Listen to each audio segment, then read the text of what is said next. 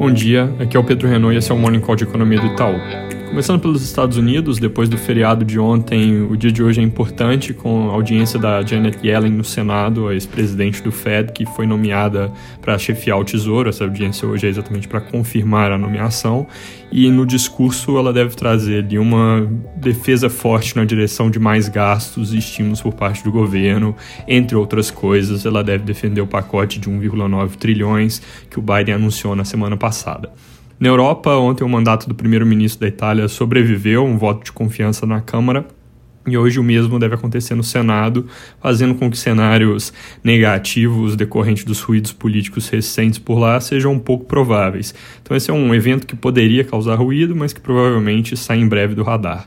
Além disso, saiu o indicador ZEW de confiança na Alemanha, mostrando alto em janeiro, puxado pelo componente expectativas, certamente influenciado pelo início da vacinação.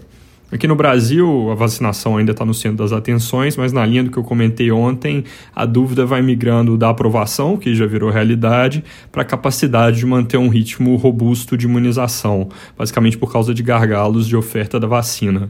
Lembrando, no momento o Brasil tem 6 milhões de doses prontas da Coronavac, que já estão sendo usadas em vários estados, mais 4,8 milhões de doses praticamente prontas que devem entrar em uso em breve.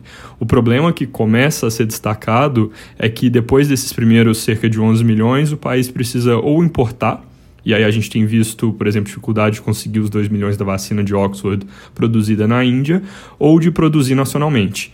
E aí acontece que nos primeiros vários meses, essa produção nacional, tanto da Coronavac quanto da vacina de Oxford, depende de um insumo que vem da China. Então, essas vacinas só devem começar a ter produção 100% brasileira mesmo, mais para perto do fim do ano. E aí a dificuldade do momento é que esse insumo que deveria ter chegado ao Brasil no fim de semana ainda não veio.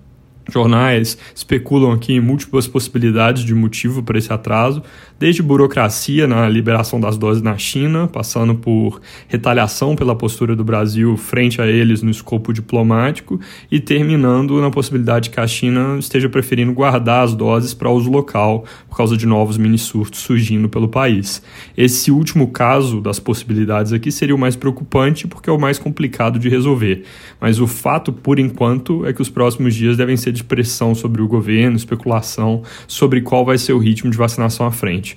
Mercados certamente vão ficar bastante de olho nisso. Até o momento se falava muito mais nos 2 milhões de vacinas da Índia, mas é mais importante, na verdade, focar nos insumos que vêm, ou não da China. É, com a semana vazia em termos de dados, mercados também já vão entrando aqui no modo pré-copom, que divulga a decisão de política monetária amanhã à noite. Deve manter juros em 2%, mas remover o compromisso com manutenção da Selic, preparando o terreno para um início de alta gradual, que na nossa leitura deve começar por volta de maio prévia do GPM que a FGV acabou de divulgar deve adicionar pressão nesse sentido, dado que o consenso de mercado para esse número era alto de 1,75% em janeiro e o dado que saiu veio bem mais forte em 2,37%. É isso por hoje, bom dia.